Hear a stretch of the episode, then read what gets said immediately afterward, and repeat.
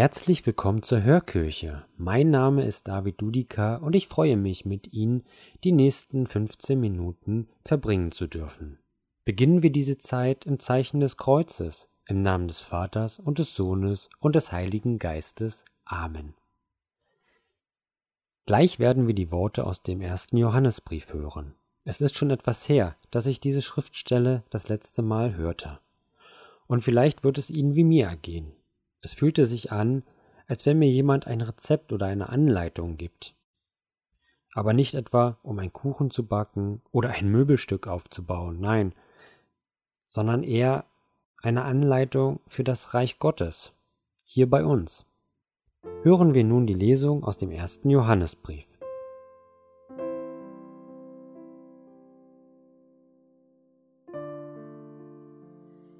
Geliebte, wenn Gott uns so geliebt hat, müssen auch wir einander lieben. Niemand hat Gott je geschaut. Wenn wir einander lieben, bleibt Gott in uns und seine Liebe ist in uns vollendet. Daran erkennen wir, dass wir in ihm bleiben und er in uns bleibt. Er hat uns von seinem Geist gegeben. Wir haben geschaut und bezeugen, dass der Vater den Sohn gesandt hat als Retter der Welt. Wer bekennt, dass Jesus der Sohn Gottes ist, in dem bleibt Gott und er bleibt in Gott.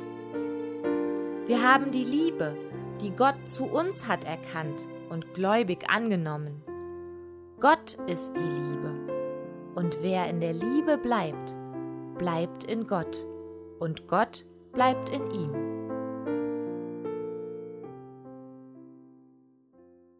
Habe ich zu viel versprochen? Was für tolle Worte, die uns da im Johannesbrief überliefert werden. Schon allein das Gottesbild, welches uns angeboten wird. Gott ist Liebe. Wow. Und der Text lässt nur erahnen, wie umfangreich und vollkommen diese Liebe sein muss. Wenn wir von Gott als Vater und als Mutter reden, so ist das ein menschlicher Versuch, die uns entgegengebrachte Liebe zu beschreiben. Mutterliebe, Vaterliebe. Und vermutlich wird es nur ein beschreibender Versuch bleiben, weil vorstellen können wir uns das vielleicht nicht. Und damit nicht genug. Uns wird ein Handlungsrahmen gegeben. Wer in seiner Liebe bleibt, bleibt in Gott und Gott bleibt in ihm, so heißt es in der Schrift. Das klingt nach einem guten Fahrplan für das Leben. Doch welchen Bestand hat dieser Fahrplan im Alltag? Liebe ja, das kann ein Containerbegriff sein. Das klingt auch erstmal recht technisch und wenig romantisch, Containerbegriff. Aber dahinter, hinter dem Begriff Liebe, verbergen sich viele Eigenschaften und Erwartungen.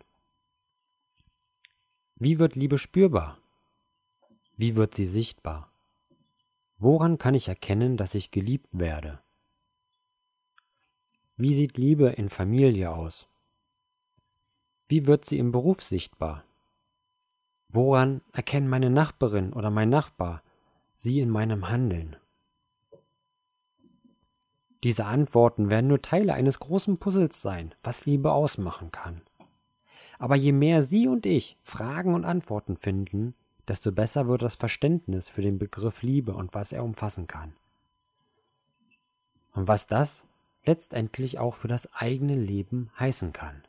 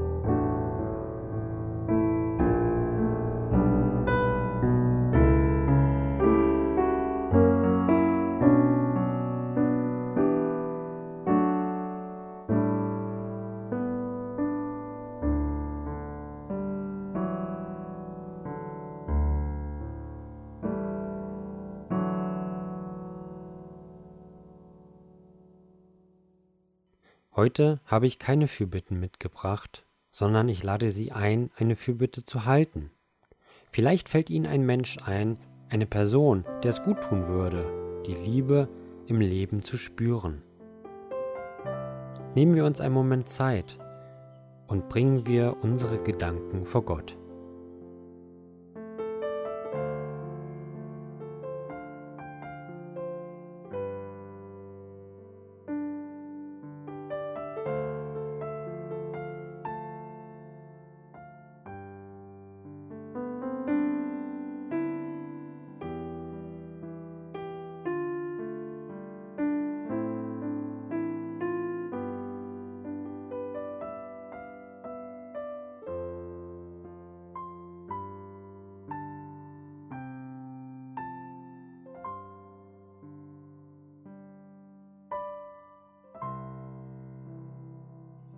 Unsere Gedanken, Sorgen nehmen wir auf in das Gebet, das uns der Herr selbst gelehrt hat. Beten wir gemeinsam. Vater unser im Himmel, geheiligt werde dein Name, dein Reich komme, dein Wille geschehe, wie im Himmel, so auf Erden. Unser tägliches Brot gib uns heute und vergib uns unsere Schuld, wie auch wir vergeben unseren Schuldigern und führe uns nicht in Versuchung, sondern erlöse uns von dem Bösen. Denn dein ist das Reich und die Kraft und die Herrlichkeit in Ewigkeit. Amen. Möge etwas Liebes und etwas Mildes von uns ausgehen, das anderen gut tut.